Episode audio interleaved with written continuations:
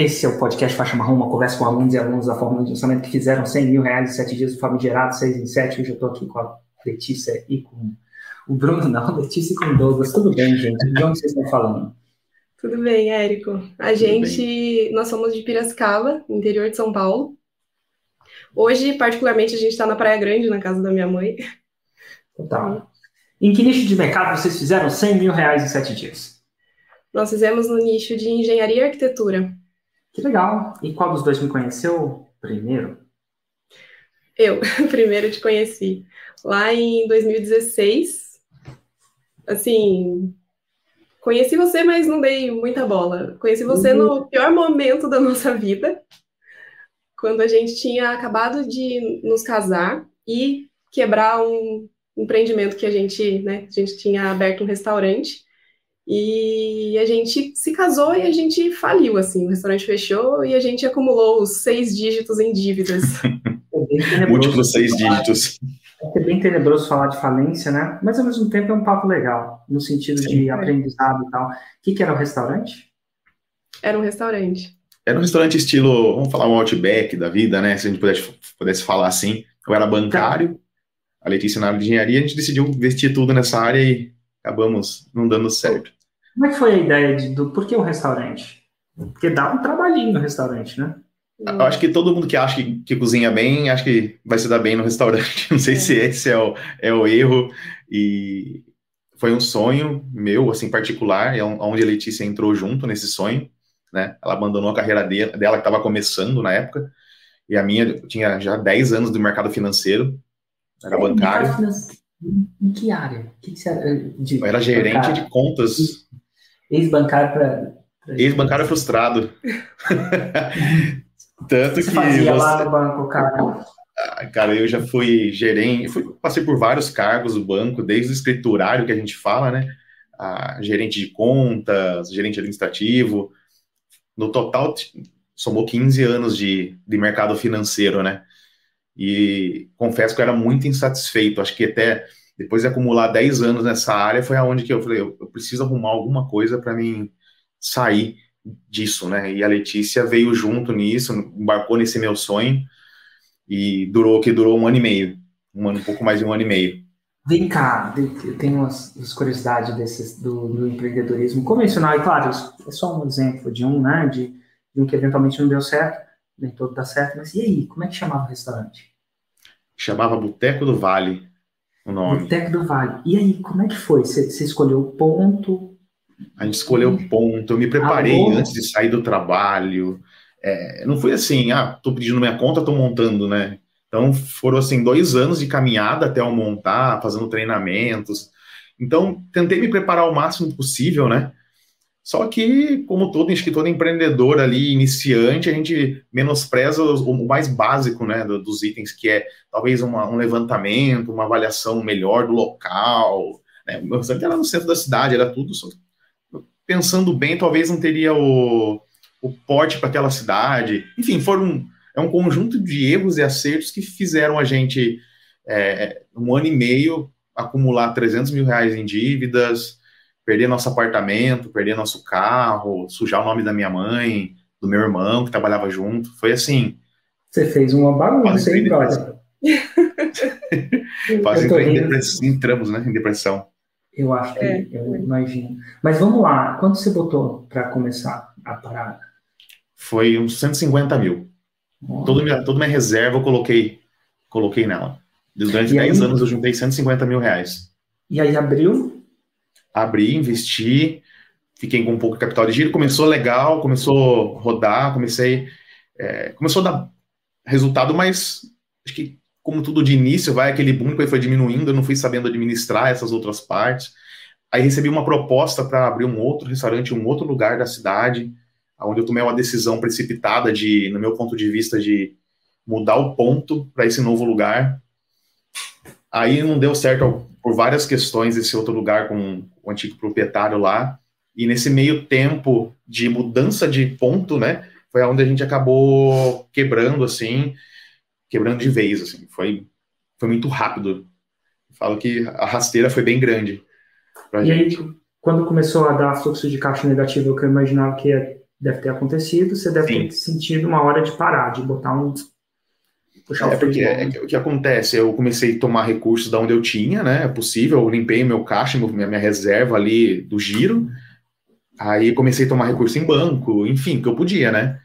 É, você sabia fazer, né?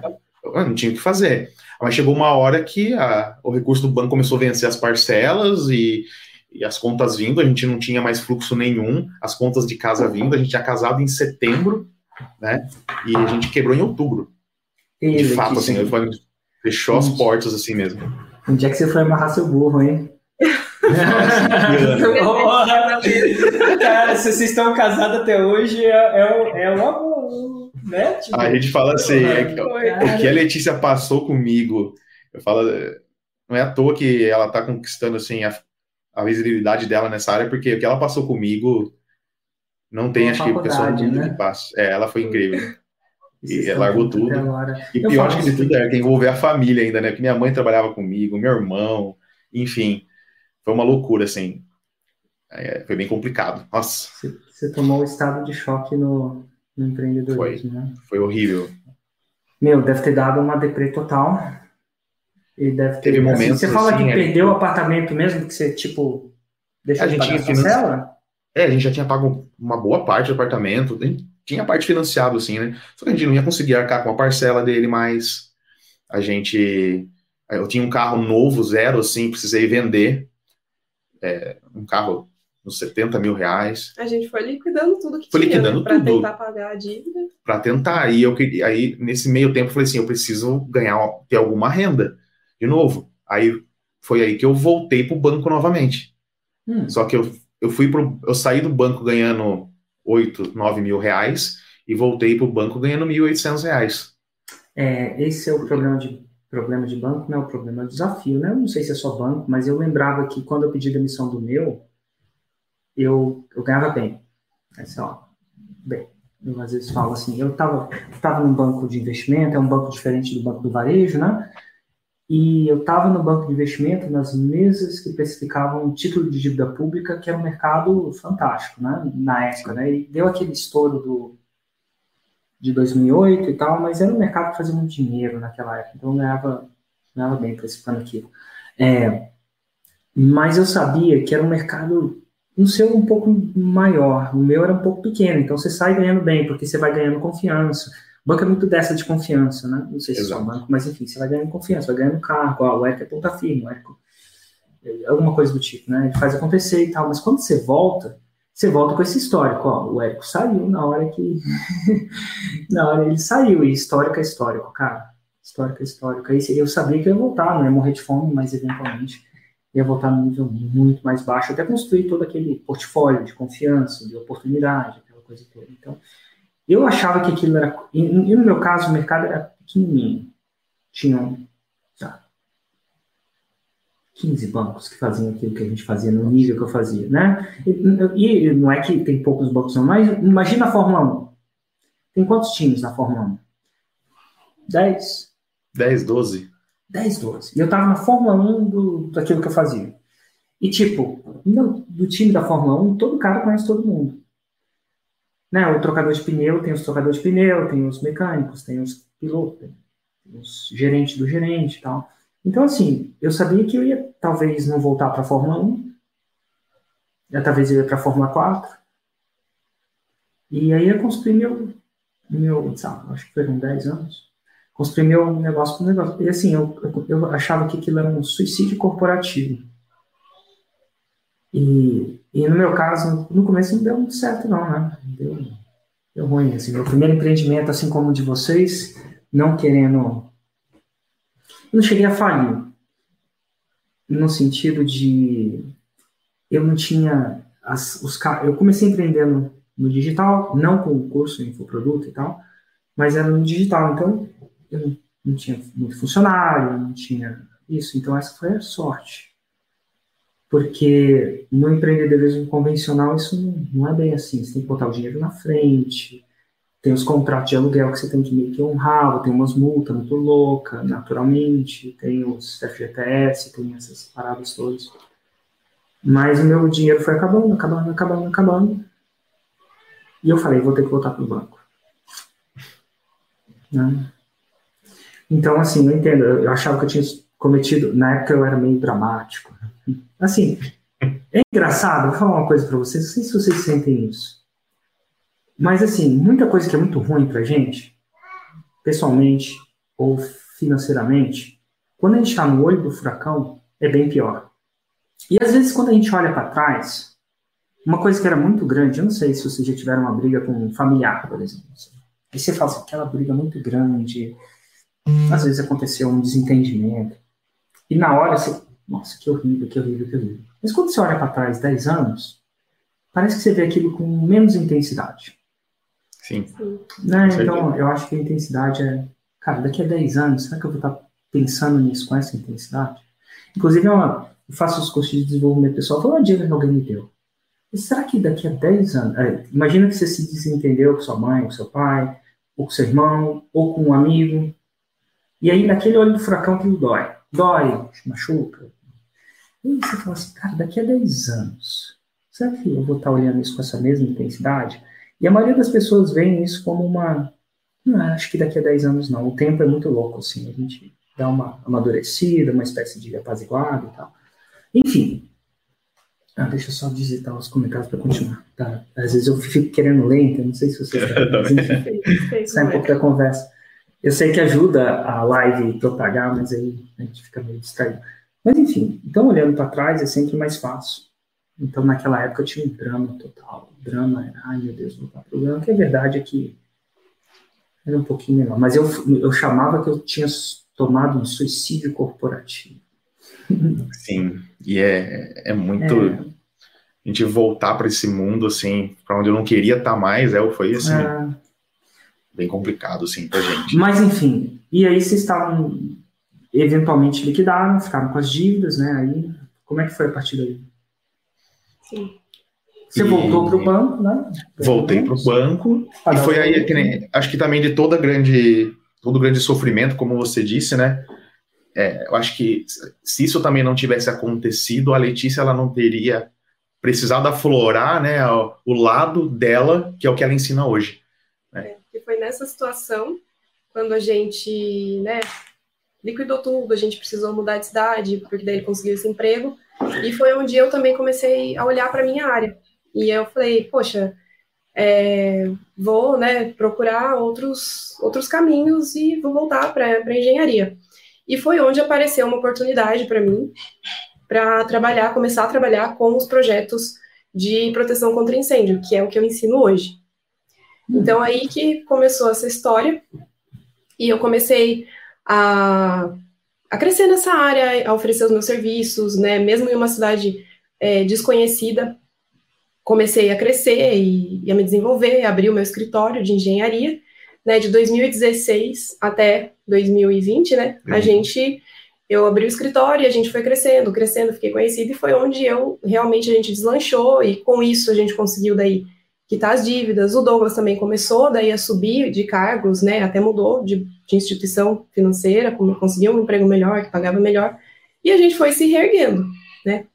E em 2019, para chegar, né? Eu, então eu conheci o Érico lá atrás, em 2016, não dei bola para ele, e a gente também naquela época nem tinha nenhuma condição mental de fazer qualquer coisa no digital.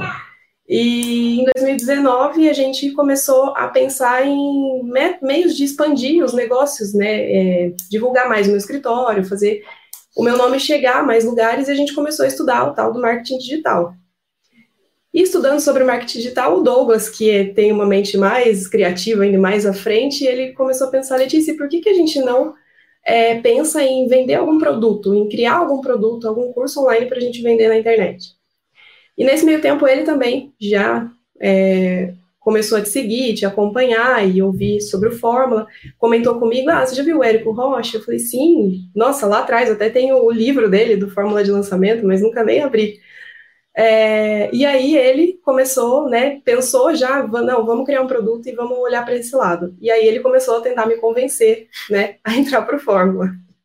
Foi um duro convencimento, Érico. Porque assim, a gente estava no, no, nosso escritório indo bem, sabe, sanando as contas, hum. eu já crescendo no banco, já estava ganhando mais R$ 1.800, já estava no patamar que eu já ganhava antes. Só que, ao mesmo quando entrei no banco, eu falei assim: não vou sair mais aqui nunca. Porque isso aqui vai ser meu mundinho novamente. Eu não vou dar outro, não vou dar outro tiro. Então, só que foi passando alguns anos, a, a, acho que o sonho de novo foi reaflorando. Que nem você falou, né? A dor foi ficando menor, foi ficando um pouco para trás. E falei, meu, eu preciso arrumar algo que eu consiga sair do banco novamente. Né? Pode pare... Isso ficou entre nós, só eu e ela. A gente não falou para ninguém, a gente foi estudando. E nesse meio tempo também eu peguei, comecei a seguir várias pessoas de marketing digital, várias, várias, várias. Compramos um cursinho, um outro. E vou falar, Érico, assim, é...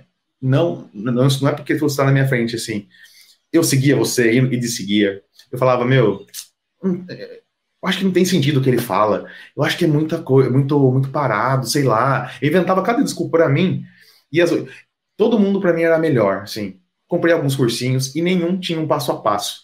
E eu sou uma pessoa, Érico, que eu preciso de algo que tenha risca, assim, ó, sabe? Tem começo, tem meio, tem fim, tem.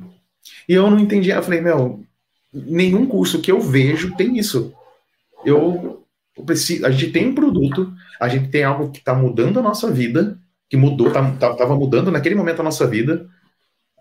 Quase ninguém sabia dessa oportunidade de trabalhar com projetos de prevenção, combate a incêndio. Quase nenhum dinheiro conhece essa área. A gente procurava na internet, não tinha ninguém falando sobre isso. falei, meu, a gente tem um, uma lacuna no mercado. E nesse. Só que eu não achava nenhum curso que me falasse assim, ó, você começa aqui, se faz assim, se faz assado.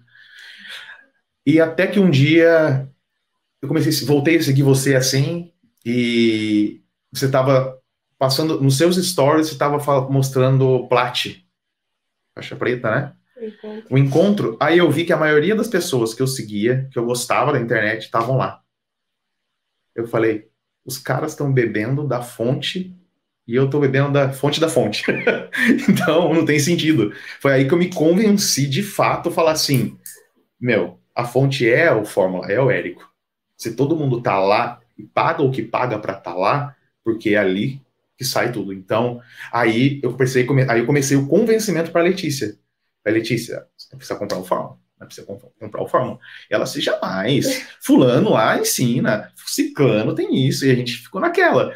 E foi convencendo. Aí, num outro dia, você fez um pod... Logo perto, você fez um podcast com um casal, que é a, a Thaís e o Luiz que eles são do nicho de, de, de, microblend. microblend, sobrancelhas, né? E eles, eles chegaram na faixa preta. E eles são conhecidos nossos, eles são da mesma cidade que a gente. E eles são da mesma cidade, uma cidade de 28 mil habitantes. Qual que é a cidade mesmo? Laranjal Paulista. Oh. E eles nem, talvez eles nem é, saibam disso. Nem saibam que é, a gente. Daí foi onde eu falei, olha aqui, ó, Tá vendo? O Luiz e a Thaís estão da nossa cidade. Olha onde eles chegaram, a gente tem algo para entregar. E a gente... Daí ela se convenceu, falou: bom, vamos embora, vamos, vamos comprar. Que massa, gente... assim. E olhando, olhando no ponto de vista mais técnico, né? Porque tem o lado de vocês, o que se passava na cabeça de vocês, mas isso é uma escola de, de venda, né? Uma escola de geração Sim. de caixa. Tem um pouco a, mais além da venda em si, né? Como você mesmo falou, depois você entregar um produto que eventualmente vai levar lá mas existia um gatilho mental muito grande. A gente fala de gatilhos mentais, e vai sempre, assim, eu posso explicar isso para vocês, mas esse parado mexe com a cabeça da gente. Assim, eu posso explicar, por exemplo, o desejo. Ah, se você pega uma sexóloga, né? Faz uma palestra de, sei lá. Eu, eu falando sexo por um motivo mais biológico. Sexo é uma coisa que todo mundo entende, a biologia que ele é biológico, né? E ela pode explicar tudo sobre o desejo sexual, sobre a teoria, do que faz isso funcionar, do que faz isso não funcionar. E a gente pode saber de tudo. Até ela pode saber de tudo. Mas não deixa de afetar ela. Afetar no sentido de influenciar ela. Então, os gatilhos mentais são isso. Eu posso explicar isso 20 vezes. Vocês podem saber toda a diferença. E vai afetar vocês. Porque eles são fenômenos enraizados na nossa biologia depois de 200 anos de evolução, assim como a fome, a sede, entre outras coisas. E aqui tem um gatilho mental muito interessante. E que, não sei se vocês na época perceberam tão tecnicamente, talvez hoje sim, que é o gatilho mental da semelhança. né? Cara, você deve, deve Laranjal Paulista. Olha o nome da cidade. Deve ter uma fazenda de laranja aí. Deve ser Pior que não. Pior que não, velho. Mas assim, e, e, é muito louco, porque se, se você viajar para o exterior, por exemplo, sabe? exterior, ah, vai lá para Europa, não sabe se Deus, Miami, não sei. Encontra alguém de Laranjal Paulista. Se você é de Laranjal Paulista, eu, eu, eu acho que as, as chances são que vocês vão se. Cara, sério, aí vocês vão falar da pracinha do Coreia, da, da parada, do negócio imediatamente vai rolar uma conexão. Por Sim. pura semelhança. E essa conexão de semelhança, ela vem, segundo que os livros que eu li falam, do fato da gente querer propagar o nosso DNA. Então, primeiro, a primeira pessoa mais semelhante do mundo, que a gente vai simplesmente ter uma aptidão em uma coisa, é o nosso, é o nosso próprio DNA, né? nossos pais, nossa família. Eventualmente, isso vai também para a nossa comunidade, as pessoas que falam, você encontrou um brasileiro, legal, você vai, é, é possível, é que brasileiro tem, tem tanto assim, mas, cara, você é brasileiro também, está na Dinamarca, encontrou um brasileiro, a chance são que vocês vão conversar. É, mas um, aí você vai, cara, você vai encontrando uma pessoa da sua cidade, do seu bairro, da sua rua, aquilo vai. E a gente tende a ter uma confiança maior nessa tribo, as, os subtribos. E nesse caso foi o que aconteceu, foi um, um, momento da virada, né, cara? Laranjal Paulista. Se a pessoa de Laranjal Paulista, que tecnicamente faz diferença nenhuma se ela é de Laranjal Paulista, não. Claro, ou qualquer outra cidade, mas aquilo mexe com a cabeça, é, gente, faz a gente tomar decisão. É muito louco. Sim, e pelo sim. bem, nesse caso, vocês falaram, vamos lá. E que que isso, para quem está assistindo, que que isso, como é que você pode usar isso? Né, de uma maneira íntegra. O que, que é íntegro? Cara, a mulher é de Laranjal Paulista e ela fez a desgraça do 6 em 7, que tem de errado com mostrar que pessoas de Laranjal Paulista também fazem. Mas eu faço isso. Mas eu faço isso com uma, uma frequência maior, por, com tempo, né? Uhum. Fazendo entrevistas como essa. Então aqui vai ter um gatilho mental, para vocês que estão assistindo, um gatilho mental da Agora, se tiver alguém de Laranjal Paulista aqui, vende já. Acabou. Verdade. Mas tem outros pontos de conexão aqui. Eu tenho um ponto de conexão com o banco, com você. A gente, Sim. A gente tem uma noção do que é trabalhar no banco. Apesar de que você trabalhou num banco, e bancos, e bancos, e bancos, e bancos, uma outra divisão, né? O banco de investimento é diferente, o trabalho no exterior é diferente. Mas você falou a palavra banco. Pô, conectou. Esse cara, esse cara já. Esse cara né? é diferente. Tem um outro ponto de conexão aqui, vocês são um casal. Opa, Sim. casais. Tem um outro conexão, ponto de conexão. Quem faria um restaurante vai falar, opa, eu estou escutando. Porque ele sentiu a dor, né, o sentimento, toda a visceralidade da família. Pode ser alguém que vai conectar com vocês que faliu, porque faliu falido. Perdeu o carro, perdeu o apartamento. Sim. Tem outro ponto de conexão, que é o fato de vocês terem casado e falido. Né? E tem vários pontos de conexão. Então, à medida que eu vou contando essa história de como vocês me conheceram, tecnicamente, eu vou falando isso para vocês do ponto de vista mais didático. Eu sou menos didático aqui. Mais didático, por que, que eu vou entrando nessas essas histórias? Eu quero gerar pontos de conexão com as pessoas. E aí eu faço isso, uma vez por dia.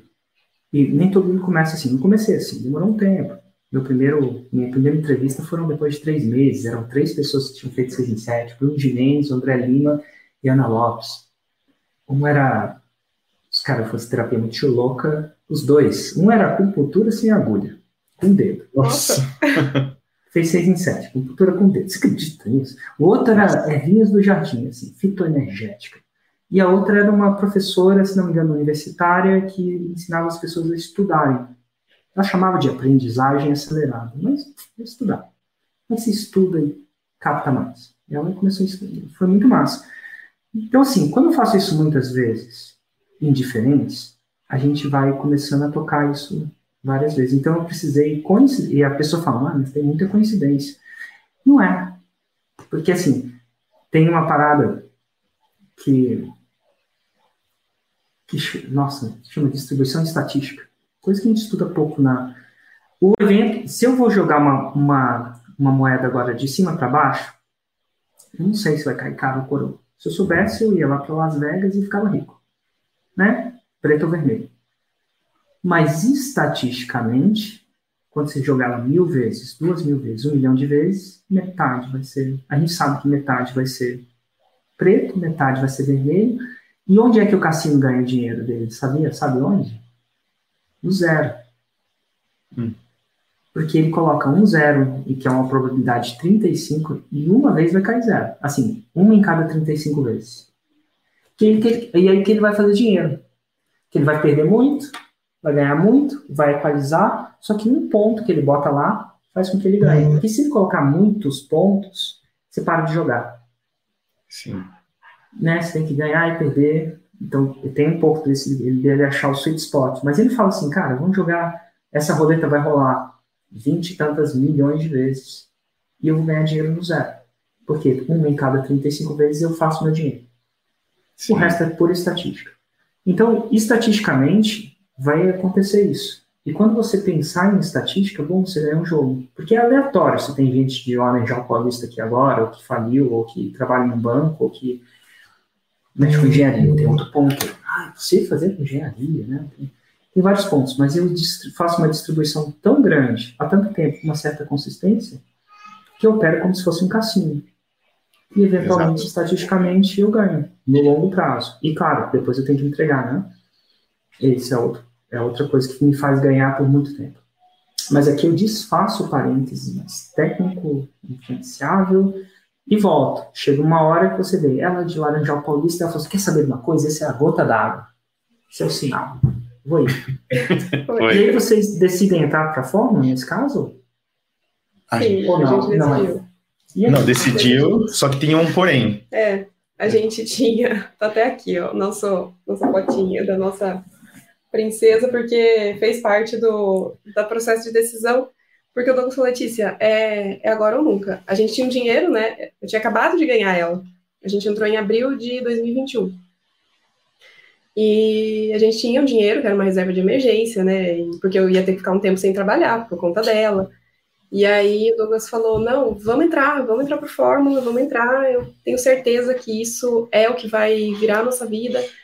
E aí, quando eu vi aquele depoimento, e foi exatamente isso que eu pensei, falei, poxa, pessoas que saíram do mesmo lugar que a gente conseguiram, porque até então, seis em sete, a gente escuta falar, parece algo muito distante, né? E parece que não é pra gente.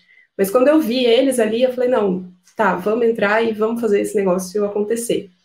Morrendo de medo, né? A gente foi lá, compramos o Fórmula, entramos, e aí a gente passou a fazer disso assim, na nossa vida. A gente respirava fórmula. Meta número um. Quando vocês compraram a fórmula, só para entender a linha temporal?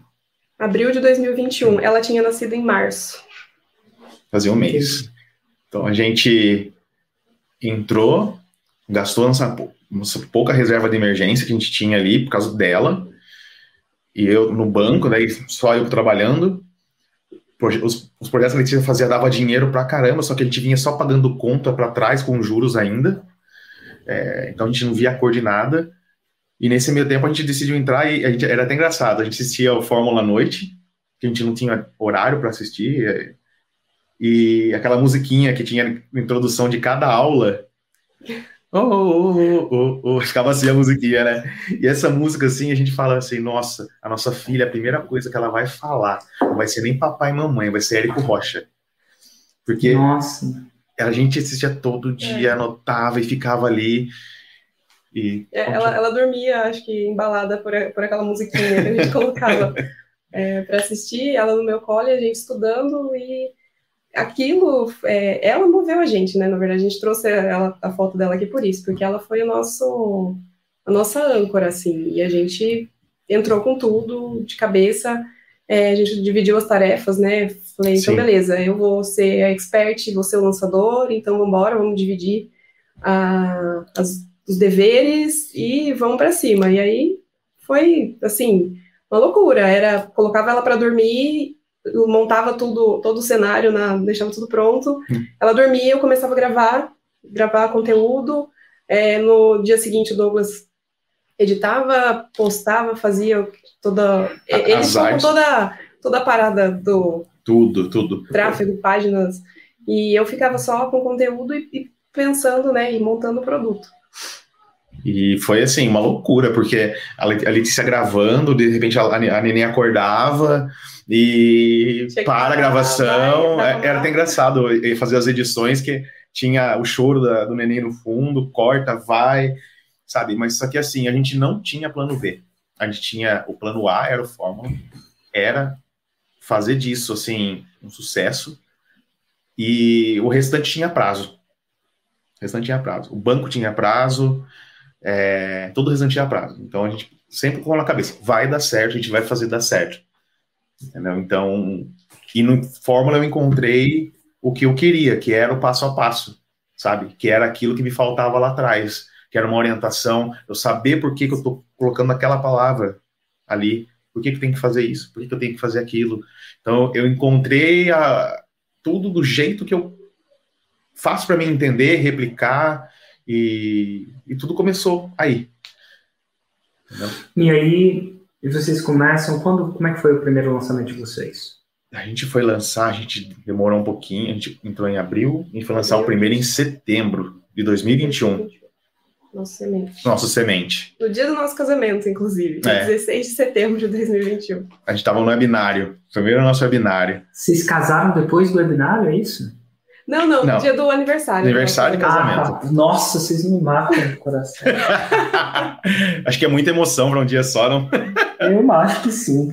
Mas vamos lá. No dia do webinário, como é que foi? E eu até deixei tudo anotado aqui. Foi, foi maravilhoso, assim, a gente teve três vendas no nosso primeiro semente. A gente validou, né? A gente fez R$ 2.691 na época. A gente investiu mil reais e fez 2.691.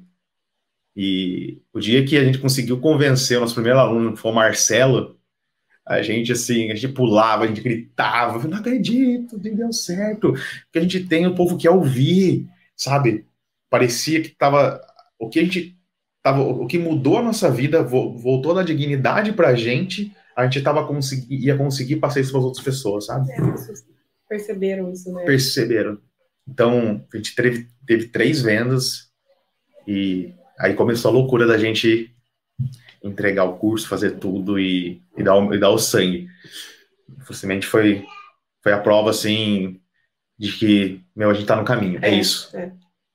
é como você fala, né, uma venda é, validou o produto e a gente teve três, a gente estava mais do que feliz. Eu falava para ele, o Érico fala uma, a gente fez três, então tá a gente 300, tá mais do que no caminho. 300%, vixe, Entendeu? Que tu, ah, porque eu já fiz 6 em 7 no semente. A gente não se preocupava com isso, sabe? É, não, então, é uma. Puta, a gente fez 300% do que tinha que ser feito. Então, cara, do, das nossas condições, eu trabalhando em bando. Zero. É, assim, a gente começou, só cortando um pouquinho, e a gente começou tudo do zero. Instagram do zero, a gente lançou com 300 seguidores no Instagram. 270 já até hoje. É, e começando tudo zero. A gente não entendia nada de edição de vídeo, Douglas não entendia nada de fazer página de tráfego. Foi tudo mesmo é, com ferramenta que Fórmula trouxe pra gente. YouTube tinha 70 pessoas, a gente fez as, as, primeiras vendas assim. Foi tudo pequenininho, a gente começou ali e lançou. Fez R$ 2.691. E a partir daí? Aí a gente foi pro interno, o primeiro interno nosso, ele foi ele foi junho do outro ano, 2022, porque a gente se preocupou muito na questão de entregar o conteúdo e fazer os nossos alunos ali, os poucos alunos chegarem a Roma, porque a gente sabia que isso que ia fazer a diferença para para nós, né? A gente teve essa consciência e a gente conseguiu fazer o nosso aluno número um, ele chegou a Roma nossa, né? A gente pegou na né? muito mais. É, então a gente foi para o segundo, você foi interno, a gente teve 14 alunos. Qual que era a promessa do produto? A promessa era... Era do zero a especialista em projetos de proteção contra incêndio, faturando 12 mil reais, no mínimo 12 mil reais. Era mais ou menos isso, que hoje a gente já mudou. 12 Sim. mil reais por... Era 12, 12 mil, mil 12 mil mês. reais por mês. Por mês, tá, legal. Daí os alunos é... começaram a ter mais resultados, a gente foi mudando também. Total. E aí, como é que foi o interno? Aí o interno, a gente foi em junho de 2022 a gente teve 14 alunos, a gente investiu 5 mil e voltou 23,758. Aí foi aonde eu dei meu chega no banco, assim, de fato. Foi Nossa, falei... foi rápido, hein? Foi. Era tudo é nada. Era tudo nada. É, é, é, que eu não imagino que. É, assim, a primeira vez você saiu, né? Por motivo aí. Mas é, deve ser difícil voltar, porque você não volta com a mesma cabeça, né? Você volta com a cabeça, então, com a cabeça no empreendedorismo. E, e às vezes, no, no, próprio trabalho, pelo menos no meu trabalho no banco, tinha muita coisa, mas, cara, tinha uns pontos legais, às vezes, muito, muito massa. Tipo, eu gostava muito disso, daquilo, mas tinha um monte de coisa que não era eu. Então, mas eu tinha que fazer. E, cara, aquilo vai consumindo, é difícil de desver depois que você dá uma saída e tal é difícil de desver, e aí você, bom, você sai. É, e, você aí... fazer, e você fazer uma coisa que você não. Você fazer algo que você não. Não, não é sua verdade. Você vender algo que você não acredita, que é o que eu fazia. Eu não, muita coisa eu não acreditava naquilo. Muitos produtos eu não acreditava. Para mim, eu, eu, eu, eu não compraria para mim, sabe? Então, isso, fora tudo, o contexto de pressão, e enfim, né? E, então, isso, quando, quando a gente fez em junho, em julho eu saí do banco. Certo. E aí, como é que foi? A partir daí? Aí a gente entrou de cabeça, assim, quando a gente, esses 14 alunos, a gente foi para cima total. Aí a Letícia começou a já terceirizar parte dos projetos dela, porque ela começou a voltar, né, fazer projeto, já estava fazendo, e eu 100% mergulhado. Aí a gente entrou com, com mais gente com, com, nós, assim, né? Pessoas que nos ajudaram também. A gente foi em setembro, daí a gente fez o nosso segundo lançamento interno. E aí a gente foi para 81 vendas. E a gente fez o nosso primeiro 6 em 7. 137.454 e 57 centavos. Total. E o investimento foi de? O investimento foi de 20 mil reais. E só para quem não sacou isso, porque eu acho que a galera não saca, ah, mas eu não tenho 23 mil reais, lembra, galera? Montinho, montão. Investiu mil, voltou dois mil em alguma coisa, investiu cinco, voltou 20. Então você vai, você tem, você vai criando um empreendedorismo, você vai criando caixa, né? Eventualmente não é só caixa. Porque uma pessoa que, que escuta o que a gente fala, não entende o que a gente faz, se você tivesse os 23 mil para investir na outra vez, não quer dizer que você ia fazer direto, não é uma matemática. Exato. É uma coisa de habilidade. É a mesma coisa com um restaurante. Tipo, às vezes você tem um milhão para montar um restaurante. Quer dizer que você vai botar um milhão vai sair 3 milhões. Porque não é só caixa. Caixa ajuda, talvez um ponto melhor, uma máquina melhor. Mas ele não é só isso. Inclusive, no começo, você investir muito é ruim. Então, essa escadinha é boa. As pessoas não entendem muito isso, as mais impacientes, né? Porque é, é o seguinte, na hora, de, na hora de montar um restaurante, eles entendem que você vai investir tanto, depois de sei quantos anos você vai voltar o investimento, aquela coisa toda. Mas na hora do digital, galera, se não fizer na primeira semana, no primeiro negócio, sai tirando pedras na, na GMI, entendeu? Tipo, é muito louco. Aí Mas enfim, gente... agora, agora é 6 em 7, né? 6 em 7, assim. A gente nem acreditava quando esses 137.454 e 57 então, centavos. É. E detalhe, foi 6 em 1, né? 6 em 1. Foi em um dia. Foi em um dia. Reais um dia. Que massa. Um dia. E esse foi o único que vocês fizeram? Não, a gente depois a gente decidiu embalar. que daí um o, que, o que a gente demorou para lançar nos outros, que a gente lançou em setembro, fez o nosso primeiro uhum. 7. Aí em outubro a gente lançou de novo. E a gente já entrou com 122 alunos. A gente colocou 35 mil e voltou 207, 0,34 e 34 centavos. 207 mil. Ah, garoto, agora sim. Aí. Agora valeu, eu diria, agora valeu a pena estar casado, né? Valeu a pena. investir na baixa. Você investiu na baixa quando ninguém queria. Se jogasse ele na rua, todo mundo saía. Exato. Na minha cabeça eu fiz a conta. Rapaz, baixa, dois... comprou na baixa e agora. Tá vendo? Que investimento. Cara, eu não sei se vocês vão chegar a escutar isso muito, mas eu cheguei a escutar isso demais e, e era assim. É, eu não sei se vocês vão chegar a escutar, mas assim, quando alguém se contar os resultados, eles não souberem da, da parada toda, até se souberem, você fala assim, mas eu sabia, sabia que esse casal ia dar certo. Ah, mas o, o Douglas, cara, é inteligentíssimo, tem uma tenacidade e tal. Quero ver você falar isso quando o bicho tá pegando, né? Exato. Exatamente. Então, assim, às vezes as pessoas, nossa, me chamam de visionário, de. Sei lá, um monte de adjetivo bom. bom. É, e aí. É, e, mas não é assim antes. E vou falar, e até esse resultado né, de 207 em outubro, muito, muita gente não acreditava ainda. Nossos pais tinham medo, minha mãe ficava, como você vai sair do banco de novo? Lá atrás ela falou, mano, já temos 200, quase mais de 200 alunos, você tem noção que é isso? Entendeu? Minha sogra, meu sogro. Minha mãe entrava nas minhas lives, aí ela via assim, quatro, cinco pessoas, ela ficava, mas isso aí dá certo mesmo? Tá, tá tendo resultado? Tá tendo resultado. Você tem certeza? Mas você parou com os projetos mesmo, Letícia? Não, você saiu do banco, vocês têm uma filha pequena, né? Hum. Então, mas e daí a gente foi. Isso? Ah, cara. A gente estava muito. Blindado, né? É, a gente estava muito firme e a gente acreditava muito, assim. Eu saí de São Tomé do 6 em 7 para discípula fiel e fervorosa, porque nada tirava a gente do foco, nada. Nada. Hum. Aí a gente lançou em outubro, Érico, de novo, esse Davis 207. Aí falei assim: ah, não, vamos embalar, né? Vamos em novembro, dezembro de novo, né?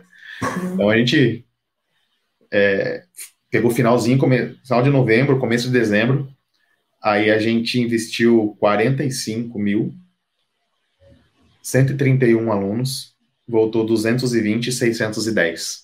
Nossa. Vocês curtiram esse resultado? Ainda curtindo, imagino. Nossa, Eu acho que isso é, muita gente imagina uma crescente muito, assim, empreendedorismo tem sazonalidade, tem um pouco de, tem um monte de variável que é um pouco orgânica, não é uma, não é uma máquina, não é não é a poupança, não é a renda fixa, não é que nem que nem tão fixa é assim, né? se alguém é de CDI, CDI, calcula o CDI, o CDI, sei lá, tá 14%, sabe-se Deus, mas não tá 14%, ele tá 14% calculado agora. Sim. Não é que você vai ganhar isso por um ano, não, não CDI, então aí você, você vai ganhar isso enquanto ele ficar 14%, do dia para a noite ele, ele modifica, né? naturalmente. Então tem a sazonalidade da vida, um pouco da imperfeição dessas coisas todas, mas é aquele processo estatístico que eu falei exatamente no começo, que eu comecei a entender. Um pouquinho mais do que a maioria das pessoas. Eu falo entender mais visceralmente. A sua ficha caiu para mim. Cara, isso aqui é uma estatística. Não é, não é o que eu estou fazendo agora, é o que eu fiz várias vezes. Sim. E quando eu comecei a entender isso na minha vida, deu uma liberada de pressão, assim, não é esse lançamento. São os próximos 20 lançamentos. Exato. Não é o que eu faço, inclusive, não é o que eu faço agora. Inclusive, demorou um tempo para eu começar a instituir isso. Assim, depois do 6 em 7, a gente parou de contar o tamanho do lançamento. Né? No, em termos de faixa. Eu parei de fazer vocês falarem. Eu parei de falar para vocês que o próximo jogo era o 7 em 7. Porque o 7 em 7 eventualmente vai vir. Mas ele vai vir tão orgânico. Cara, ele vai vir tão orgânico. Porque assim, porque eu, eu já comecei a falar para vocês pensarem no ano. Então, o que é pensar no ano? Faixa preta, 2 milhões por ano. Sim. Então, você para de pensar no lançamento, no 7 em 7. E aí, ele eventualmente vem tão organicamente, que no último encontro, eu encontrei a menina que me contou o 7 em 7. Contou. Esqueceu de contar. tipo assim, porque ela tava tão. Esqueci de contar. Fez e não comemorou. Porque eu parei de falar sobre o 7 em 7, né? É raro você ver comemorações. É, às vezes acontece, mas é raro você, você ver. Eu ainda dou plaquinha do 7 em 7 no evento do final do ano, mas é, eu queria tirar também essa. Mas eu, eu mantive porque isso era um, uma coisa muito, muito engrenada. Tem umas coisas que você. Ah, eu deixei. Ah, beleza. Tem um gatilho nessa placa aí. é, tem um gatilho. Mas meus programas de mentoria, né? Plat, Insider, eu não, eu não conto. Eu conto quem faz 2 milhões por ano. Legal, difícil. Né? 265 pessoas fizeram 2 milhões por ano do Insider e do Plat 7, né? É, se formaram por isso. Mas, enfim, pensar num momento, uma, uma coisinha mais estatística. Sim. Mas, enfim, e aí agora estabilizou, não era sorte, né? Vocês chegaram a lançar de novo? Lançamos em janeiro, novamente. Aí a gente investiu 65 mil, uhum. né? A gente teve 238 alunos, 403 mil. É, garoto. Dá pra pagar a dívida agora, hein? É, fiz a conta, falei, é, deu para pagar o juro já, tudo. Deu, deu para pagar o juro já, aí você sabe renegociar as dívidas do banco, você manja como é que funciona a parada. Renegociei e zeramos tudo. Você e... sabe como é que a banda toca, discutir que a gente faz até os cursos, né? De renegociação. É. Ninguém acredita, mas com o banco, falo isso, mas tem jeito de se renegociar dívidas. Existem métodos, né? Tem todo um processo. Acho que até a Luciana Fior ensina isso para endividado. É, domine suas finanças, para quem não conhece aí, e quer sair das dívidas, eventualmente é uma boa pessoa para seguir. Mas fecha o parênteses, que eu não ganho nada por isso, mas eu, eu admiro o trabalho dela, né?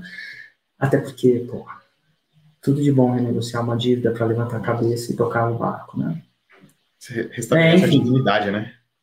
Dignidade, paz, sono, confiança, chance de fazer isso. Engraçado que é, eu morei um tempo na Alemanha, morei um tempo na Inglaterra, tenho, morei oito anos, oito, nove anos na Inglaterra, sou até cidadão inglês. Na época, é engraçado, você sabia disso que eu sou um cidadão inglês? Não.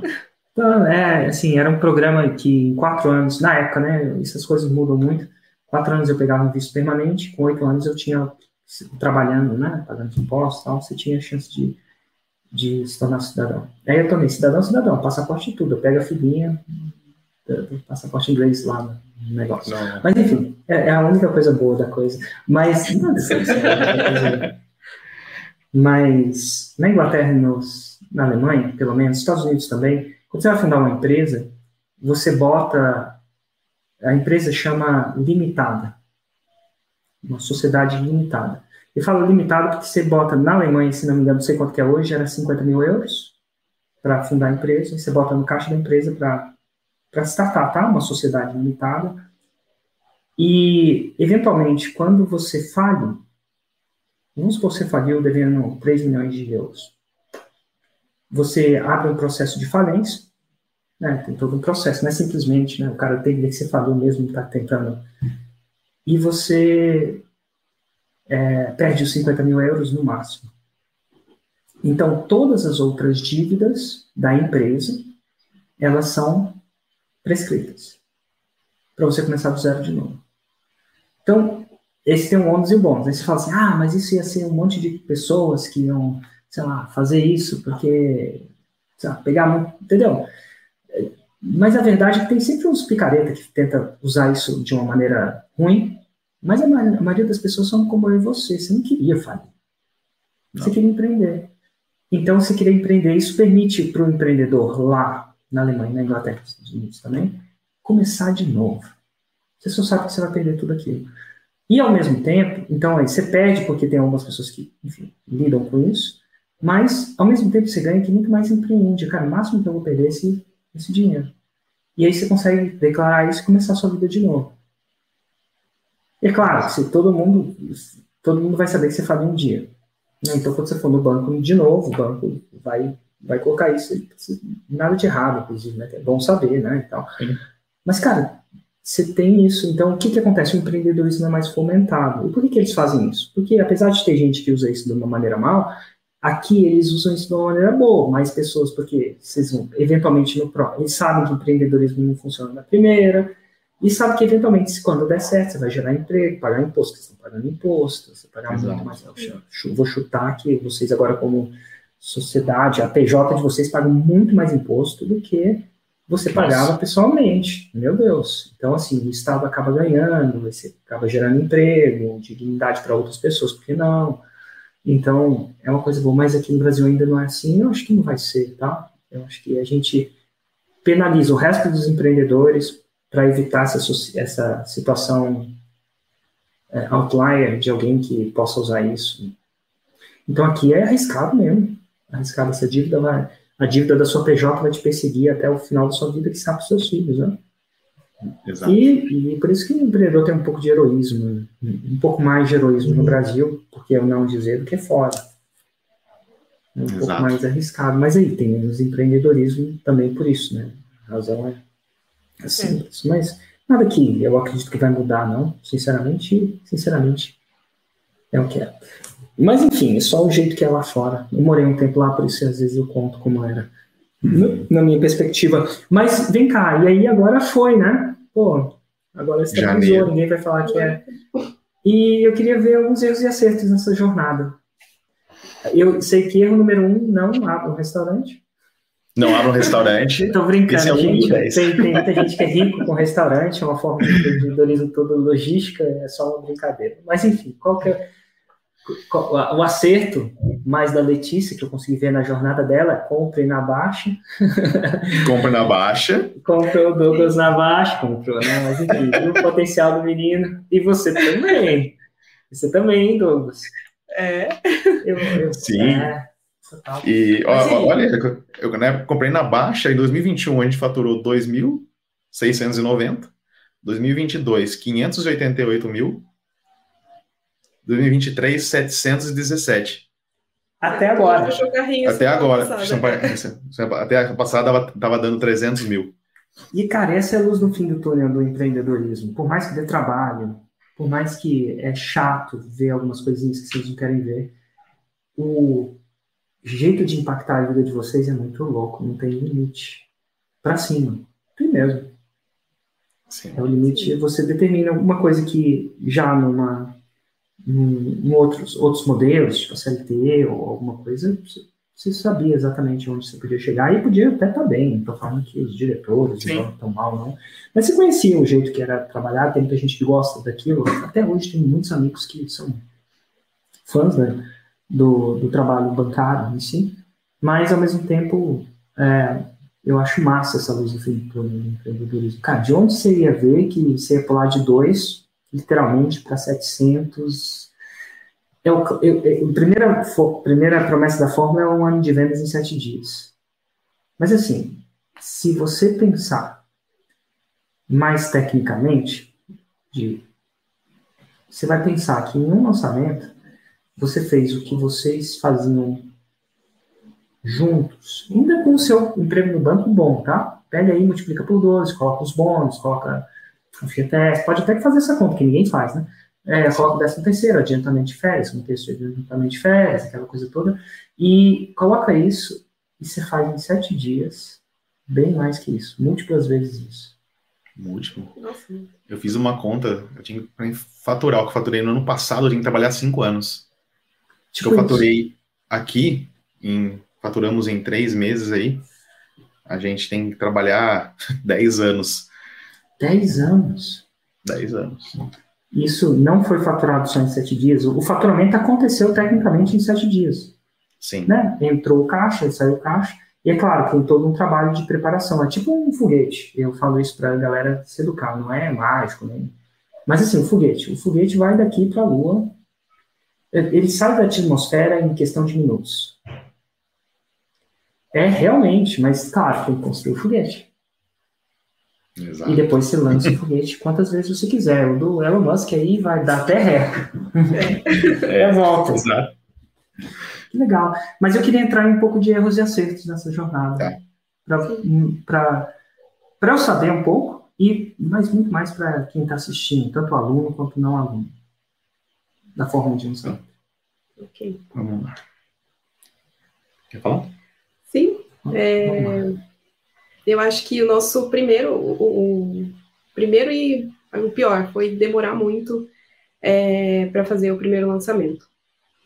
É, a gente entrou em abril de 2021 e assim, é, e a, um, o primeiro erro e o segundo que a gente listou estão conectados, porque a gente é muito assim preocupado com detalhes. Então, o perfeccionismo em querer fazer um perfil de Instagram bonito é, tirava a gente do foco do que realmente importava. Então a gente ficou preocupado nesses detalhes que não iam fazer diferença. E demorou para lançar, porque de abril para setembro, né, a gente poderia ter lançado antes, poderia ter feito mais de um lançamento, né, naquele ano, mas, enfim, foi como a gente entendeu na época, né, acho que e esse foi um dos, dos principais erros, assim, demora, né, e, e não é o que o Fórmula diz, né. Não, né? Mas tá tudo bem. É, tá tudo bem. O que é, mais que foi é. erros e acertos? Captar o avatar errado. A gente começou é, com um, um segmento muito amplo, né? Acho que muito amplo. mais sobre isso. É, a gente focou, assim, a gente, acho que um erro, a gente, não, a gente conhece do nosso nicho e o Érico entende, por exemplo. então, isso aqui a gente vai mudar porque tem que atingir isso, isso, isso. No final, a gente começou a trazer pessoas erradas, pessoas que não tinham interesse no produto, é, que não, que a gente não conseguiria ajudar eles de fato. Né? Então, foi muito trabalho e dedicação para escolher o avatar errado, escolher a pessoa errada. E então isso foi um erro muito grave nosso. Um outro, né? É, não fazer distribuição de conteúdo. A gente fazia o conteúdo, subia o conteúdo, mas falhava na distribuição. Falhava na distribuição. É... E o que passava na cabeça de vocês na época? Qual que era racional, olhando para trás? Ah, Érico. Sei, sei lá, acho que assim, a gente ficava. Como a gente lançou, a gente ficou a gente se preocupava muito ali, vamos entregar esse conteúdo para os alunos que, que, acreditaram na gente, e a gente ia falhando em outros pontos que são importantes, que eles são a base da pirâmide. Pô, conteúdo, distribuição, tal, isso aí é a base, isso aí nunca vai mudar dependente de tudo, né? Então a gente ia falhando nisso, ia se preocupava com o Instagram perfeito, com o post mais lindo lá, com a arte linda, não se preocupava com a distribuição, com a, com a frequência de conteúdo correta, entendeu? Então a gente dava foco para outras coisas que a gente achava que era importante, que o Fórmula dizia, não, isso aqui é importante, você não está olhando. Em nenhum momento ele falou, é, não, o designer tem que ser impecável, não tem que ser, mas a base é um conteúdo de qualidade que vende. E até falando um outro erro nosso, é a gente fazer um conteúdo extremamente técnico. Então a gente, como a nossa área engenharia, arquitetura, projetos, é, a gente falava, nossa, Letícia falava tecnicamente é. demais. É, era muito conteúdo técnico, assim, e talvez para um público que não estava preparado para receber aquilo. Eu ensinava lá a pessoa a fazer o projeto, mas a pessoa nem entendia, né, o que, que era aquilo ali direito. Muita gente nem sabia o que, que era o projeto de, de bombeiro, que eu falo hoje, né? Então, eu acho que isso aí foi, que, assim, foi um dos pontos que a gente errou também. É, sim, sim, e a falta de... Perdão, por interromper ainda nesse ponto, tá? É, se não era muito técnico hoje, como ele é hoje? Hoje? Quer falar? Ah, hoje a gente, a gente é, entendeu os níveis de consciência do nosso avatar. Então a gente ah, trabalha isso. Pausa, então. pessoas o que é o nível de consciência do avatar. Eu acho que é legal, que é uma oportunidade de aprender. O que, que você considera? Sim, é, gente, nós temos a pirâmide, a pirâmide, né, dos três níveis de consciência, que é aquele cara que ele não, não conhece, não sabe é, que precisa de você, seu produto, nunca, não, não sabe, nunca ouviu falar. Aquele que já conhece, mas não sabe que precisa.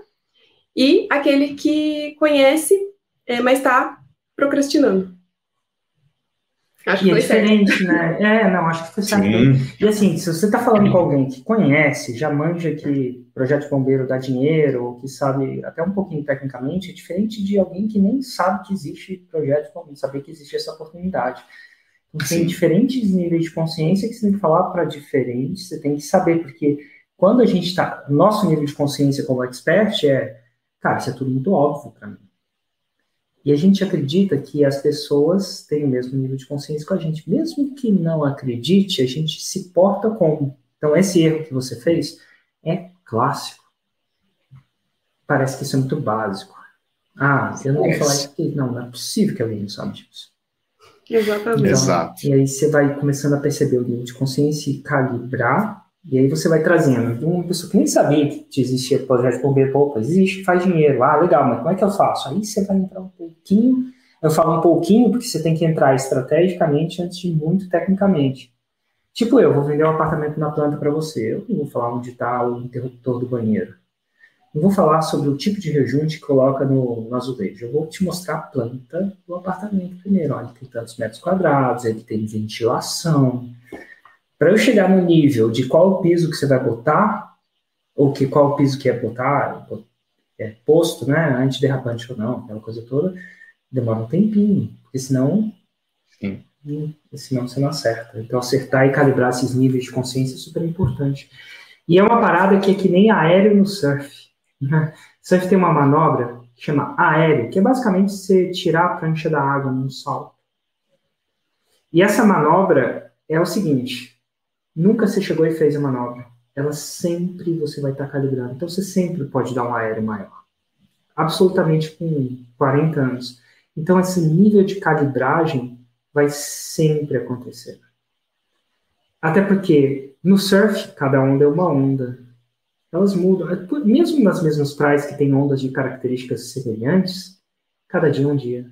Cada onda é uma onda. E eu acho que a gente consegue perceber isso, talvez se você surfar, não até quem surfar acho que sabe, o mar está de um jeito, cada dia de um jeito. Apesar dele ser previsível, tem disso. Mas é. E o nosso mercado é a mesma coisa. On... o seu lançamento agora de janeiro não é o mesmo lançamento de abril, porque é um outro dia de mar. E sim, vai ter características diferentes. Sim, um bom surfista vai surfar o mar bem, mas ele ele entende que o mar é impermanente, as condições são impermanentes. Então, vão acontecer certas calibragens durante a coisa, tanto no nível de consciência, e para mim acontece isso muito, depois de 10 anos no mercado, eu vou chutar aqui que 80% das pessoas que estão assistindo a gente, chutar, são meus alunos. 80. E eu estou falando até do, do, do, do gravado disso são meus alunos. Então, eu, esse conteúdo é quase que mais para eles do que para os novos, para eu vender mais forte. É quase que, porque estatisticamente é isso que vai acontecer. Não era assim no começo, né? Uhum. Não era no começo, era o contrário. E, e como é e que veio, isso, né? essa morfologia? Essa morfologia, essa transição não veio do dia para a noite. Ela foi acontecendo devagarzinho. Mas espera aí, é, se 80% disso que eu tô, de, das pessoas que estão assistindo a gente, vou chutar bem chutado, assim, eu acho que eu posso errar um pouquinho. Definitivamente eu posso botar dinheiro no mais de 60%, 70%. Mas, enfim, por que, que eu faço, então? Um, é, é muito louco. Eu não, um, eu faço porque a galera que está assistindo vai se inspirar e vai fazer mais 6 em 7, que isso vai trazer meu negócio para longo prazo, eventualmente vai entrar no plat 6 em 7, daqui a pouco entra no plat 2 para 10, e isso para o meu negócio ajuda, vocês fizeram 6 em 7, vocês vão naturalmente falar sobre mim, isso acontece naturalmente. É, e outra, eu gravo, isso é mais uma gravação para quando eu for falar para 80% de não alunos, porque quando isso vai acontecer? Eu sei que vai acontecer na semana que vem. Eu tenho um evento, chama Season Insights, que meus alunos estão careca de saber do que eu vou falar lá, como vai acontecer a coisa, né? E eles, não vão, eles vão assistir uma ou duas vezes, mas não mais. Então lá eu vou ter uma, um, uma mudança drástica. E lá eu vou poder mostrar, não só com palavras, mas com exemplos, as coisas que acontecem. Né? Tipo, pode ser que tenha uma pessoa que entrevista aqui que não tinha dinheiro e conseguiu. Ó, não é, tinha dinheiro só. Ou uma pessoa que isso e aquilo. E aí lá eu vou usar isso de uma maneira para os alunos. É tipo uma jogada muito estratégica. Então, se eu tivesse uma pessoa aqui, dois alunos aqui, olha assim, ao vivo, eu gravaria essa live? Gravaria. E outra, eu gravaria. E depois eu fazer isso, ó, 300 vezes, lá eles vão ver que eu faço 300 vezes. Então, lá depois de entender. Então, eu gravaria, porque isso aqui, isso, eu podia gravar com vocês sem estar transmitindo. Sim. Mas aí eu ia ter duas pessoas ali assistindo. Então, eu gravo. E é muito mais legal gravar ao vivo, na minha opinião. Tem um pouco disso, né? Gravar gravado é um pouco menos. É, é legal saber que você está falando para as pessoas. E é muito louco isso, porque o número Sim. de faturamento do seu negócio não é quantas pessoas aparecem no seu online. É muito louco. Demora um tempo para a pessoa sacar. Tipo, eu faço anos, depois de anos, fazendo nove dígitos por ano. Não parece, né? uhum. né? Não. Mas o buraco, quando você entende do negócio, é um pouquinho mais embaixo. Estrategicamente mais embaixo. Né? É, mas enfim. Mas, mas continua, eu acho que é legal. Vamos lá, erros e acertos. E até, esse, até um adendo nesse mesmo, a gente, como a gente entendeu o nosso avatar, né, esses três níveis de consciência, a gente também consegue ajudar os nossos alunos a entender o cliente deles. Que a gente não fala só de projeto, né, a gente fala de marketing, fala de vendas. Então, isso foi uma virada ainda maior no nosso produto. Porque hoje o nosso conteúdo, o nosso curso, ele é 50% marketing, vendas, estratégia de captação de cliente e 50% projeto. Tem que ser assim. E ajudar eles a entender. Senão o cara fica um técnico bom que não vende. Exatamente. Coisa que eu acho que as faculdades não entenderam ainda. Porque elas não formam. Antigamente não precisava formar um dentista que vendia, porque tinha pouco dentista. Hoje em dia você balança uma árvore e cai 20. Você balança uma árvore e cai 300 advogados. Traz uma árvore, porque a gente vive num período de inflação é, educacional, né?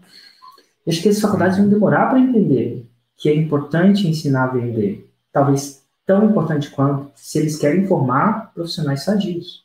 Não é só técnico nem para o profissional liberal. Então, um dos principais lacunas do profissional liberalismo hoje, do jeito que é ensinado, e eu acho que uma hora vai mudar, uma hora eles vão acordar, mas demora, nas faculdades demora. Porque leque, tradição, não posso vender, tem aquela coisa que não posso vender. Eu estou falando que você não pode ser não íntegro, mas você deve vender com integridade. Eu estou mostrando que é um estudo de caso íntegro. Tipo, tá tudo bem, eu estou no meu direito, estou falando verdade, estou protegido aqui pela Constituição e, e, e, e falar que venda não é coisa do capeta, que dinheiro é bom, principalmente no PJ. Que, enfim, é uma coisa que vai demorar anos, talvez anos até eles sacarem isso. O marketing é tão ou mais importante. Então, pelo menos 50% de marketing para PJ é super importante. É. Sim. E hoje a gente aplica isso com Aplica eles. isso com eles totalmente. É, e porque vocês estão no campo de batalha do empreendedorismo, né? Isso vem do campo. E que campo foi, foi minado por um tempo e mas passamos.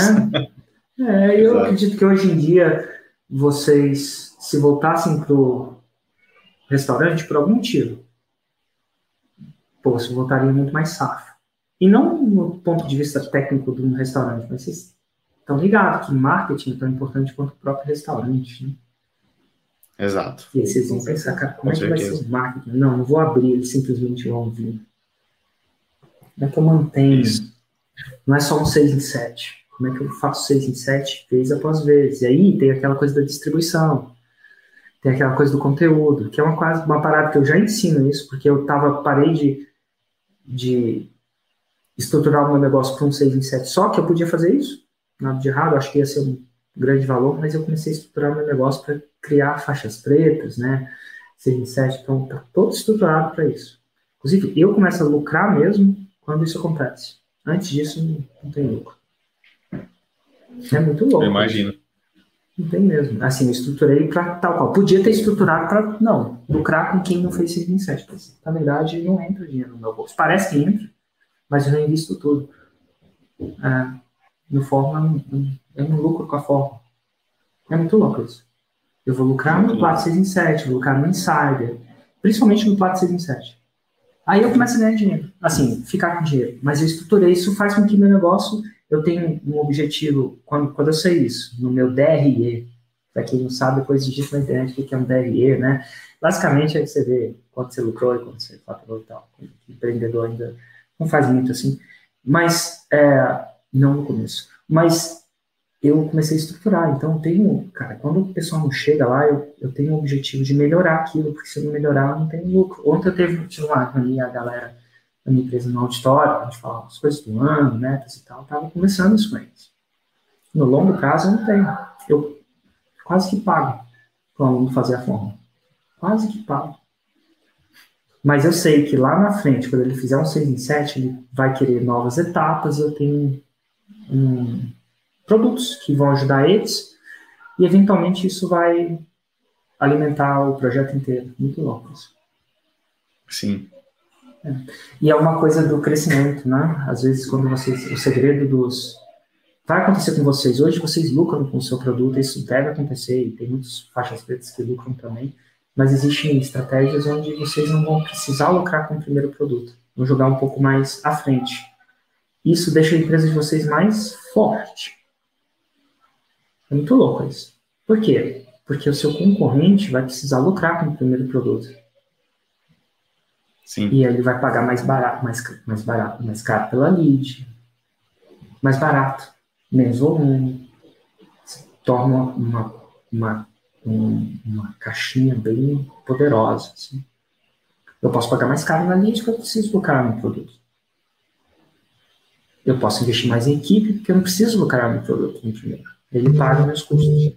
Aí lá na frente, três anos depois, dois anos depois, um ano depois, quando ele começar a fazer esse reset, aí eu vou ter condições, reputação, confiança para oferecer algumas coisas mais caras, porém também efetivas, que vão levar eventualmente para a escadinha para o próximo. E aí eu começo a lucrar. Ah, não, foi, não começou assim, mas é mais ou menos assim que meu negócio é estruturado hoje. Sim. Outro erro? Outro é, erro, vamos lá. E linkado a esse até, é, a gente tentava, por não entender direito né, o nosso avatar, a gente tentava copiar estratégias de outros nichos. Então a gente estava assim o tempo todo olhando, né, a gente seguia outras pessoas do Fórmula e olhava, olha, fulano está fazendo isso, acho que vai dar certo para mim. E, e não é assim, né? Hoje a gente entende que é, o, o, a gente entender mesmo quem é o nosso público, quem é o nosso avatar de fato e conhecer o que ele quer, né? e aí bolar nossa estratégia em cima disso. É, não o que os outros estão fazendo, olha, tá legal, tá funcionando, a gente tem que ver se isso realmente é válido pra gente. Isso, e, e, mudanças sutis, né, também no lançamento, nas coisas, né, ah, vamos mudar uma coisa, testar e ver se isso funciona. Se muda tanta coisa, não sabe o que deu certo. Então isso é um erro também muito grave é. E, no que você não sabe que deu certo e não sabe. É, porque não sabe que deu certo e não sabe que deu errado, né? Que uma coisa, quando você muda uma coisa que dá certo, você faz mais que dá certo. Mas quando você não sabe o que, que deu certo. E, e, a gente se engana, né? Sobre o que deu certo, o que deu errado. Tem todo, depois do lançamento, a gente tem todas as teorias. Tava falando com um cara que ele fez 8 milhões no lançamento dele. E depois ele fez 4. Né? Assim, super lucrativo ainda. Acho que ele investiu cerca de um ou dois. E assim, para muita gente que está me escutando, aí teve só 100% de retorno. Mas assim, assim, só 100% de retorno em 2 milhões é melhor do que 10 vezes retorno em 10 mil, né? Teoricamente, você fica com mais dinheiro no bolso. E a gente tava, eu estava analisando o lançamento dele, faixa preta.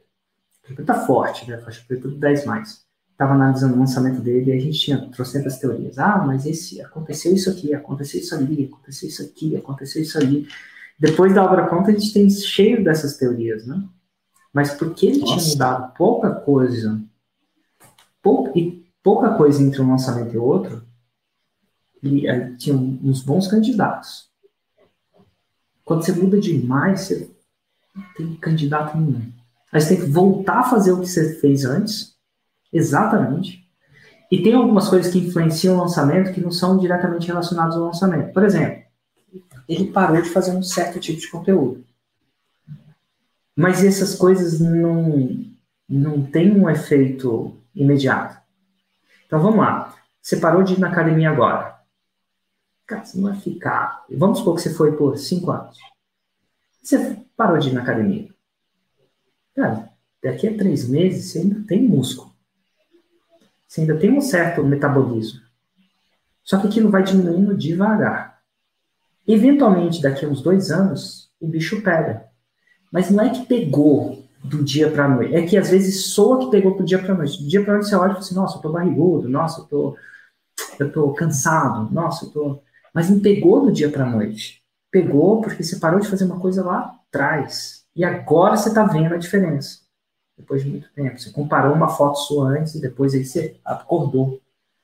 Mas aí você olha e fala, não, deve ser o final de semana passado que eu fui no churrasco. Não foi o final de semana passado, entendeu? Foi... Então tem algumas coisas que eles vêm devagar e de repente ficam, são jogados na sua cara. Distribuição é uma, conteúdo é outra, um clássico.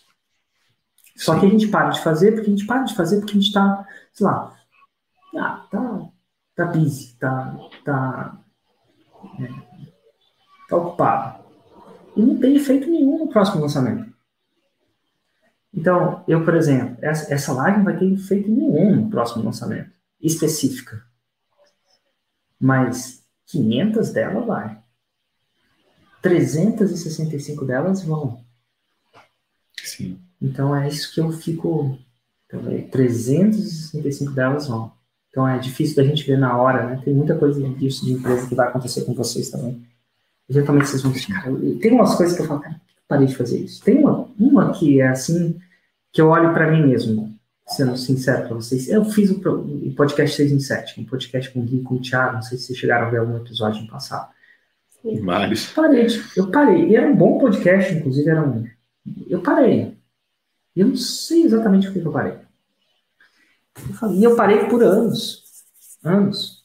Dois anos, um ano. Agora, eu, e aí eu falei, cara, nossa, uma das coisas que não sei por que eu parei. Agora a gente está fazendo uma segunda temporada. E eu não sei se vou parar nunca mais, porque agora eu tô ligado, mas era uma coisa que funcionava que eu não sei. Cara, se você olhar exatamente, eu parei, cara. É um lançamento que aconteceu, uma viagem que eu fiz e tal. E aí eu tô gravando dois episódios por semana, terça e e tal. Às vezes a gente transmite ao vivo, mas a gente não tá meio que avisando a galera, não, porque a gente tá testando um monte de coisa lá no podcast que se, se der errado a gente não transmite, sabe? Tá sendo um pouquinho mais então, para quem quiser assistir, tipo, liga as notificações aí, tem coisa que vai. Eu já assisti, já tô curioso com algumas coisas que eu vi ali já. Vai, é, vai, fica curioso e tal, porque tem, uma, tem um que eu fiquei bravo, não sei se chegou a assistir esse. Você chegou a assistir um que eu fiquei muito. Não, esse não. Pô, então esse não foi, não foi essa, não foi, foi semana passada, acho que foi quinta-feira. Fiquei bravo no meio do podcast. E é raro você me pegar bravo em algum lugar. As pessoas, inclusive, falam, ah, o Érico aqui, todo calmo e tal, mas eu, assim, agora eu sou humano, né? E eu fiquei, começou o podcast na primeira pergunta, eu fiquei muito bravo. Assim, entrou numa, entrei numa parada, eu fiquei muito bravo e tal. Aí, só que eu sabia que, cara, na pior das hipóteses, se eu passei da linha aqui, a gente não vai publicar. Então, quem assiste ao vivo pega essas coisas, né? A do Bravo, acho que a gente vai publicar. A gente olhou assim, que no final enfim, eu fui bravo, porém não desrespeitoso. É tipo, tem dois. Hum, então. Vezes, não sei se você sabe que às vezes você pode passar ali, inclusive passei a mão na minha cabeça e fiquei até vermelho. Mas, ó, é, então tem algumas coisas. Então, nesse podcast 6 em 7, a gente está deixando isso acontecer.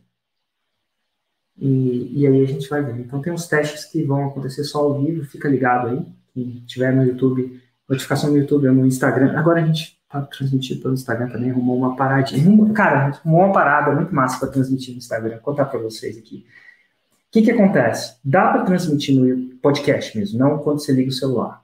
Dá para transmitir no YouTube e Instagram com uns, umas paradas de software que acontecem aí, InstaFeed, Insta, sei lá o quê. Mas toda vez que eu transmitia com esses softwares, eventualmente minha conta era bloqueada. Cara, dava uma zica. Eu acho que o Instagram acho estranho, enfim. E, e aí dá para ligar o celular no meio do podcast. Mas você tá com os microfones lá, o som não fica bom, né? Tipo, fica de longe, Sim. a experiência fica boa. Mas a gente arrumou um aparelho, testou um aparelho ontem, massa, que dá para mesa editar. E aí a coisa acontece em hardware, não em software. Não tem software. E aí é massa, porque você consegue criar uma experiência, a mesma experiência que consegue no YouTube agora, trocar câmera, fazer acontecer, ele acessa as câmeras, sabe? e não uhum. no celular, mas parece que acessa o microfone, que, que é microfone lá, o headphone. Mas é massa, então acho que agora a gente vai conseguir passando muito, estamos testando, curtimos ontem, parece que foi uma experiência boa. Mas enfim, não fica gravado porque a gente pensa duas vezes. E aí, acho que a gente vai começar semana que vem a postar, um por semana. E a ideia é eu gravar bastante para ter uma certa, uma vez por semana, realmente sair um podcast 6 7 todo dia, uma certa hora. Então, mas, enfim. que mais de erros e acertos? Você falando muito de mim. Para os acertos, assim, né? Sim. Ignorar todos os players, assim, de marketing com estratégias diferentes do que a fórmula. Então, esse foi um grande acerto. Então, a gente parou de seguir todo mundo ali, vamos focar. A gente gravou muito aquela, aquela palestra do, do Myron, né, que ele faz no, no para Hotmart. Fica muito gravado isso que ele fala, né? Você precisa Lendária aquela palestra, é, você precisa masterizar um modelo de, de, de, de lançamento, de, de vendas, né? Então, ele, no caso dele, ele masterizou fórmula, né? Então, isso ficou muito gravado para mim.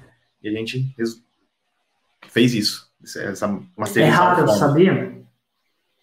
É raro isso acontecer. Vocês acertaram bem. Talvez a velocidade do seu 6 em 7 tenha vindo aí. E eu falo que é raro, porque é o seguinte, eu acho, eu acredito que a internet, eu falo isso só para as pessoas, porque eu vou falar de 10 que escutaram isso, 9 vão errar. Eu, estatisticamente, eu vou chutar, botaria meu dinheiro nisso, se fosse um cassino. E a razão disso, eu comecei a parar para pensar, a razão disso é que quando a gente entra na internet, no marketing digital nesse negócio, você vai ter, é que nem se entrando no buffet de uma churrascaria, ou se não é de churrascaria, é daquele buffet que tem tudo. E por mais que você foi lá para comer carne, ou por mais que você foi lá para comer sei lá, você está numa dieta low carb, de pouco carboidrato, cara, vai no buffet da churrascaria e tenta não comer o pastelzinho, a sobremesa. é difícil, porque a parada é atrativa. E aí, Sim. o problema, o problema que acontece é que se você está comendo low carb e vai num lugar desse, você é muito tentado. E nove de dez pessoas vão dar aquela roubadinha. E você vai misturar dietas. Não quer dizer que outras dietas não funcionam. Acredito que muita dieta funciona. Mas misturar dieta não funciona. Não no começo. A não ser que você saiba muito o que você está fazendo. Um bom nutricionista. Você entende muito da coisa. E você só entende muito da coisa depois que você masterizou. Então é muito louco isso. E aí você mistura a dieta e dá só aquela roubadinha. E aí você não acha que deu uma roubadinha, né? Uma desviadinha. Você acha que tá tudo bem. E chega no final do mês você não tá funcionando. Então essa mistura de dietas ela pode causar esse, esse e vai acontecer com 9 de 10, vocês vão entrar, a internet é o buffet, é o buffet. É.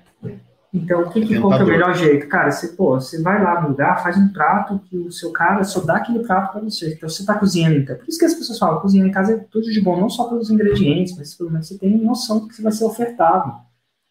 Você vai ter que fazer uma sobremesa. Você vai ter que comprar uma sobremesa. Você vai ter que, né? Então, nesse processo é, é muito é muito tentador e eu acho que muita gente vai padecer antes de entender isso. Uma boa referência essa palestra do Mário, Mairo Vergara Hotmart, ele uhum. fez só uma, inclusive. Sim. Acho que foi a palestra mais assistida né, de todos os tempos, eu acho. Muito excelente. Uma... Perdão, Érico. Não, pois não. Foi uma curiosidade, né? O Mairo em dois momentos. Porque quando eu te conheci lá em 2016, foi através do Mairo, que eu acompanhava as aulas dele e eu vi um, um, um vídeo dele com você.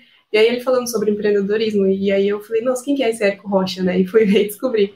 E depois, na palestra da Hotmart, de novo, ele deu esse clique pra gente. E a gente, de fato, assim, parou de seguir todo mundo no Instagram e focou 100%, não, é o Fórmula. As respostas estão todas lá. A gente vai seguir e arrisca o que tá falando lá. Sim. Nossa, um tem, tem umas, ele é, é um dos caras mais focados que eu conheço. Ele Tem uma, umas piadas que a gente vê de bastidor, assim, que na época ele foi pro evento ao vivo para entrar no Mastermind, na casa, que eu chamo de Plat hoje, né? É, e aí o pessoal saiu para beber cerveja no meio do evento. Assim, vocês vão beber cerveja? Beber cerveja vai fazer vocês entrar no Mastermind ou não vão? Não. Aí o pessoal conversava outra coisa. Não, não, conversa só de você. Não. Ele, tipo assim, ele estava tão focado, então ele foca, eu quero beber cerveja, vai me ajudar isso ou vai me... Tem um nível de foco maior do que a maioria das pessoas que eu encontrei na vida. Né? Nossa, ele é incrível. Quer falar isso aqui? Suporte. É, um dos, dos nossos acertos também foi oferecer um suporte mais próximo para os alunos. E desde o primeiro aluno, assim, a gente fez um, um, número do WhatsApp de suporte e entrou em contato com eles e falou, oh, o que precisar pode me, me procurar, até porque o meu, é, o meu público, né, o projeto em si, ele é algo que, para quem está começando, tem muitas dúvidas, assim, cada projeto é um projeto, então, eles tinham muitas dúvidas e eu me coloquei à disposição inteiramente, desde o começo, a auxiliar eles, assim, o máximo que eu conseguia. E isso também ajudou eles chegarem a Roma. Então, isso fez toda a diferença no nosso resultado. A gente acredita. Sim, com certeza, com isso certeza. aí. Ótimo. O que mais? É, delegar e confiar um no outro, e com isso tem um que a gente nem listou aqui, mas que é é, os dois estarem dentro do Fórmula, que né, a gente separou, né? Eu sou especialista, então você é o lançador. Ok, mas os dois assistiam às aulas, os dois sabiam de tudo que precisava para acontecer no lançamento, entendia, porque quando ele chegava para mim e falava, olha, precisa fazer isso, isso, isso. eu sabia o porquê. Então eu não ficava contestando o que ele estava falando. Ah, mas eu acho que isso não vai funcionar. E eu não ficava naquela coisa tanto de especialista, né? De não, mas é, tem que ser muito técnico, tem que ser isso. Não, eu entendia o porquê que ele estava me pedindo aquilo e confiava no que ele estava fazendo, e vice-versa. Então isso eu acho que foi também um, um, grande acerto nosso. Que nem você fala, né? Quem vai junto, o resultado é maior. Com certeza. Sim. É mais longe. Isso Definitivamente, porque tira um pouco da, da, frix, da fricção entre o lançador e o especialista. E o contrário também. Sim. E às vezes ele vai te pedir para fazer uma coisa, não sei se deve ter acontecido ou não, mas é normal. Cara, você tá saindo da forma. Você tá indo no buffet. Você tá pegando Exato. o brigadeiro. E ele, ele, como ele sabe que você sabe, então. Ele, Exato. É Exatamente. Isso. isso ajudou muito, muito. É, um acerto, né? A gente já falou até na história um pouco, eliminar o plano B, né? Então só existia o plano A, que era, o, que era fazer esse negócio dar certo, que era fazer o nosso treinamento, chegar para mais pessoas, mudar a vida das pessoas como mudou a nossa, então não tinha plano B. Um outro acerto também é. A gente não se preocupava assim com o número de seguidores, até hoje, assim ah, tem 10, 100 mil. Não, a gente fez um 6 em 7 com 1.200 seguidores, por exemplo. E porque a gente lá atrás, a gente estudou, aprendeu, encontrou pessoas que nos ajudaram a entender é, o que, como é que é o quem que é o nosso avatar de fato, né? Então, com 1.200 seguidores, a gente fez o 6 em 7, o primeiro. Sim. E até hoje a gente não liga tanto que eu, eu brinco, às vezes eu olho assim, Olha, a gente bateu 19 mil seguidores. E, nossa, Letícia, faz uns três dias que a gente bateu 19 mil. eu nem fico olhando. Então, Sim. Vira, isso também que. É, um que a gente até comentou e que tem, tem dois aqui acertos relacionados, que é a gente estudou e entendeu a fundo o nosso avatar, né? Parou de focar naquela coisa, ah, vamos pegar a estratégia de fulano, de fulano, não. É, e daí começou a fazer os criativos focados no público certo, que no, esse também é um acerto e a gente tinha um erro que a gente fazia os criativos, mas a gente estava atraindo o público errado porque a gente não entendia e fazia os criativos meio que geral, assim. E aí a gente passou a fazer os criativos focados para aquele avatar que a gente realmente queria atrair. Baseado em dor, desejo, dor, desejo objeção, tudo. A gente se debruçou, assim, sobre entender, para entender isso, e não, a gente tem que ir atrás do, do cara certo. E, Mas, inclusive, para quem não sabe o que é a palavra criativa, é anúncio. Isso, é. verdade. É, são um jargão. Mas que mais? É, mudar a nossa Roma, que ela estava assim, pouco atrativa, né? É, para quem olhava assim, ah, fazer 12 mil reais para um engenheiro, para um arquiteto, talvez não seja muito legal. Então a gente é, entendeu que precisava aumentar esse, esse valor e colocar algo mais assim aquele, aquele fator de ser bom demais para ser verdade. E aí a gente, é, com base daí nos meus resultados, né, de Avatar Transformado e dos, dos, primeiros alunos também que atingiram bem mais do que 12 mil, a gente também mudou. Daí eu, eu, isso era uma coisa mais minha. Ele sempre falava do começo, não, a gente tem que aumentar, tem que colocar o valor.